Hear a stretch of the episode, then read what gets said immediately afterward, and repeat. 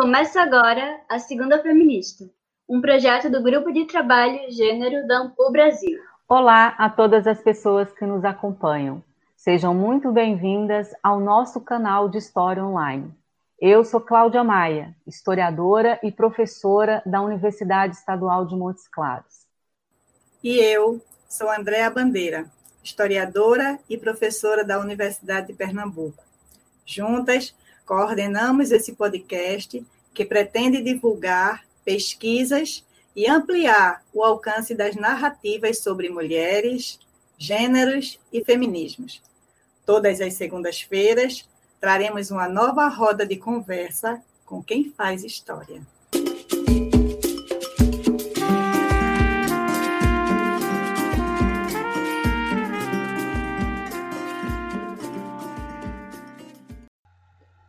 Dia 8 de março é um dia histórico de resistência e luta das mulheres contra a exploração e a opressão, e foi eleito como momento para unir todos os movimentos de mulheres e reforçar que a luta de uma mulher é a luta de todas as mulheres.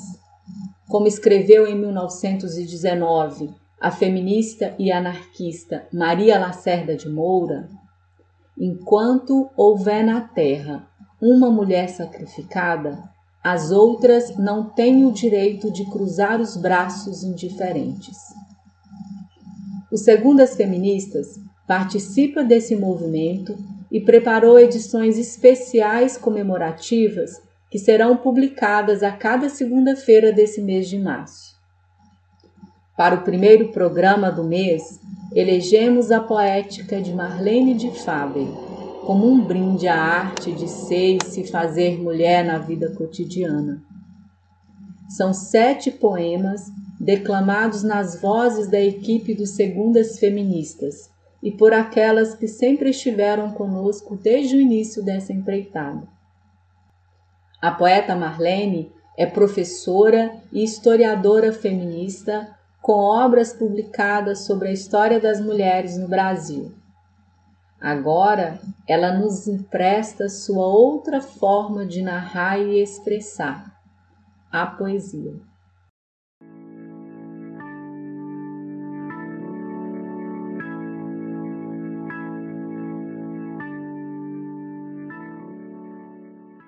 As violências domésticas sofridas pelas mulheres é um tema forte dos poemas de Marlene.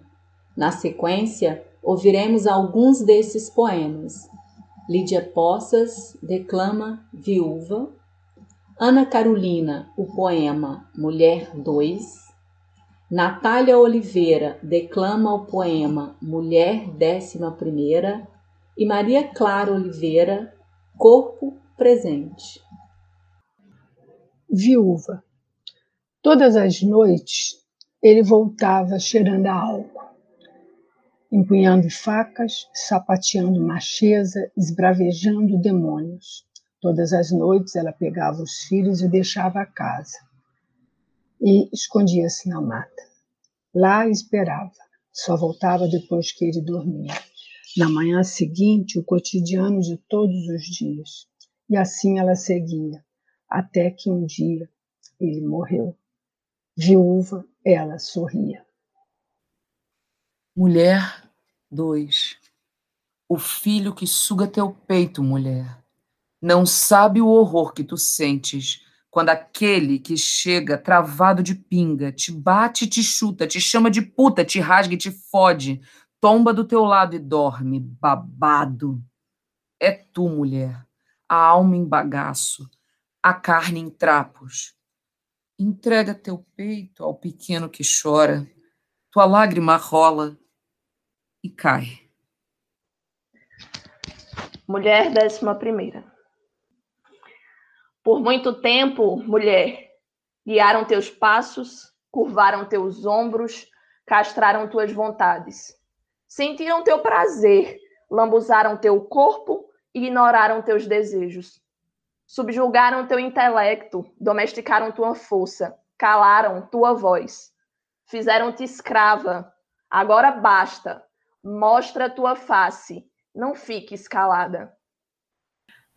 Corpo presente. Maria, corpo presente, pessoa física, mulher. Pobre mortal, disse-lhe um cristão, certo dia a ela, Maria, que mulher sempre diz sim, mesmo que haja no íntimo um não. Tanto disse o sim, simplesmente e somente sim, que na hora do não apanhou feito cão e morreu, disse não. Morta, Maria, esbugalhados os olhos, sangue na ponta da faca, conseguiu dizer não.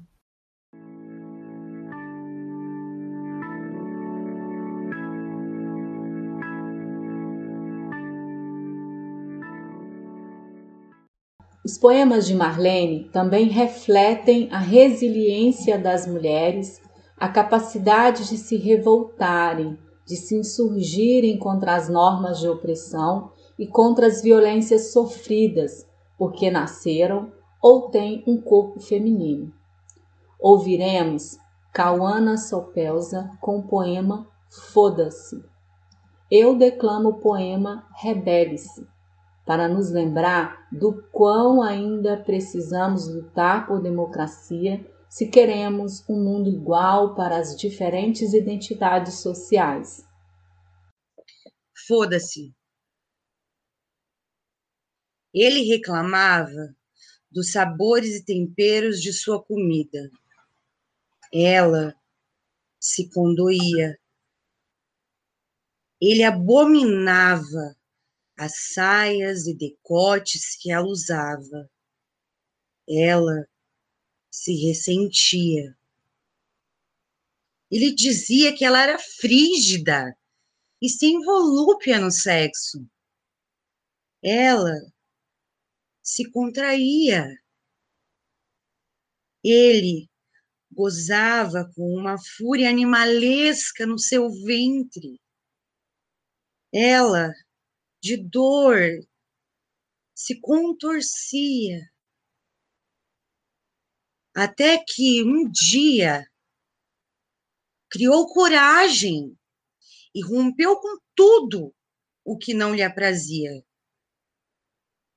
Agora ela tempera como gosta e quer. Veste o que quiser e goza furiosa, como lhe aprouver. É livre e foda-se. Rebele-se.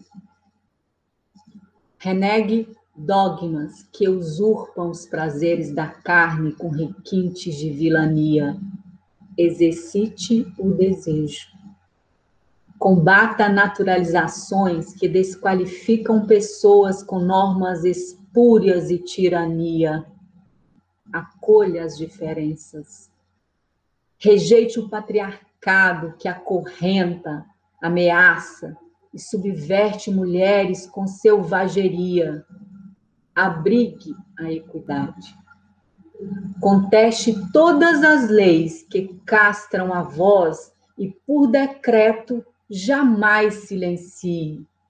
Reivindique o livre-arbítrio.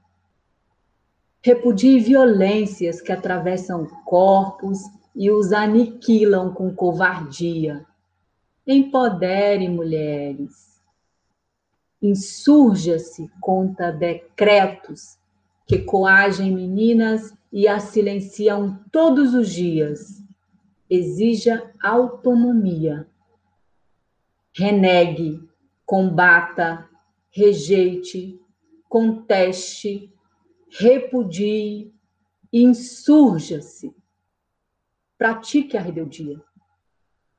Exercite, acolha, abrigue, reivindique, empodere e exija exercite a democracia.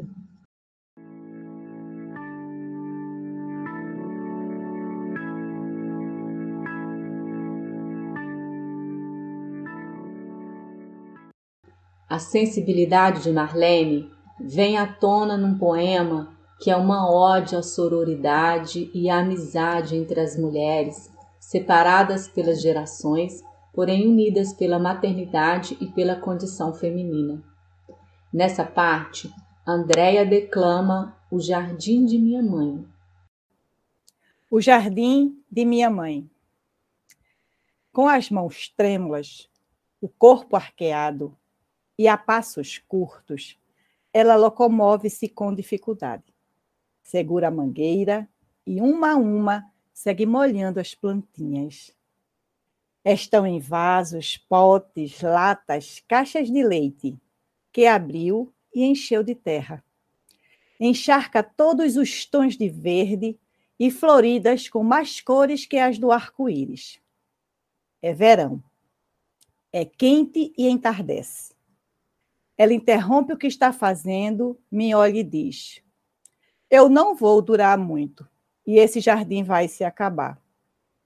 Não, mãe, a senhora vai demorar muito para morrer. Respondo. Me dói, porque é verdade o que ela diz. Ela sabe que eu sei que é verdade o que disse. Cúmplices, olhamos-nos em silêncio. Ela volta a molhar o jardim.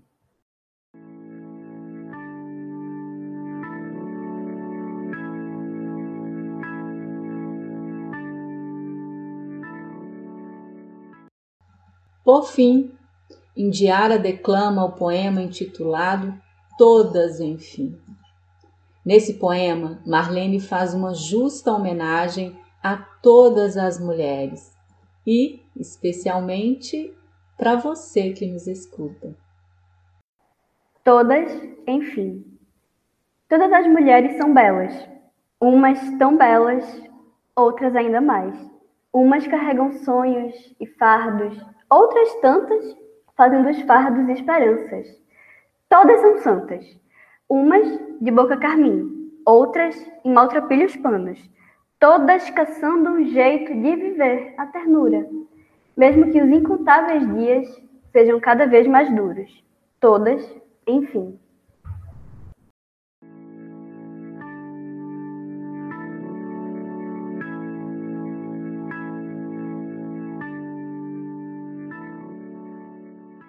Estamos caminhando para o final desse programa e queremos convidar você para nos assistir nas próximas segundas-feiras, em que continuarão as edições especiais de março. Quem nos acompanha conhecerá o que foi e por que foi escolhido o dia 8 de março como marco para a luta feminista.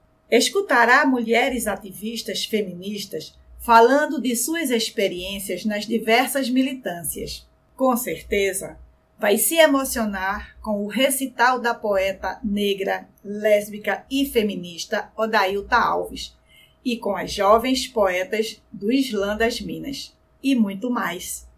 Fiquem conosco nas próximas Segundas Feministas. Até lá! Gostou do programa? Não esqueça de seguir nossas redes sociais e curtir esse episódio. Até a próxima!